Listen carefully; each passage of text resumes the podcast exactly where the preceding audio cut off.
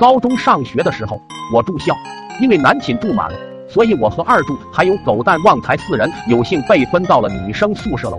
我们四人拿着行李，兴奋地来到了女宿舍楼。我们寝室对面住着的可是我们学校最漂亮的妹子。青春期的躁动让我们对彼此充满着好奇和冲动。旺财早早的和对面的小美发展成了恋人关系，所以我们俩宿舍的来往越来越亲密。晚上查完寝后，我们几个就偷偷溜进对面妹子的寝室聊天。正所谓日久生情，好感总是在无声无息间产生。慢慢，大家都有了自己的心仪对象。终于，在一个月黑风高的夜晚，我们哥几个商量准备来一场集体表白。这时，二柱对我说：“你把唢呐拿着吹个曲吧，咱们第一次表白，一是能缓解尴尬，二也能增加情调。”我苦着脸拿出我的珍藏版唢呐。哥几个，我就会吹哭七关，还有大出殡啥的，别的我也没学。二柱眉头紧锁，不停的走来走去的思考，最后一咬牙，沉声道：“这有啥？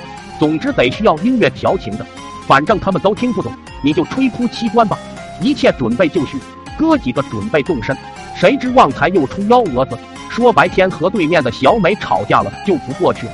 于是我拿着唢呐，站在第一位。轻轻地撬开了对面寝室的门，这一开，打开了噩梦，打开了人生巅峰。我们几个人相续进了屋，屋里没有一丝光亮，和往常相比就是静。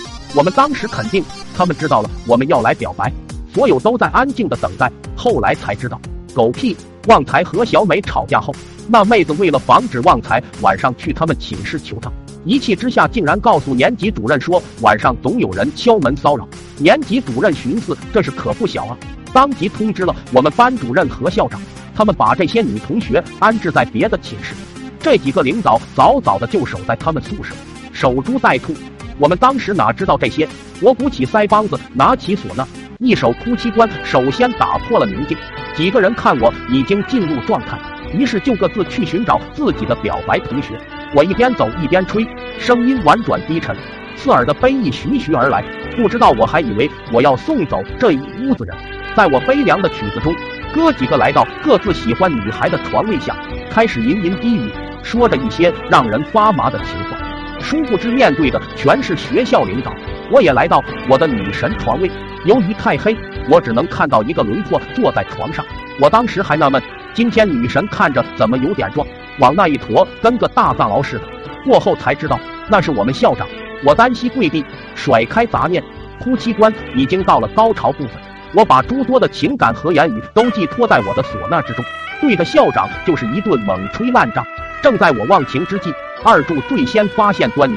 他发现他表白的对象是班主任，默默地走过来，拽了拽我一脚：“大侠，你先停下来，旺财好像不在这，咱们去别处看看。”我当时正在紧要关头，我相信当时我的唢呐状态绝对大师级，别说一屋子，就算一个班，我都给他们送走。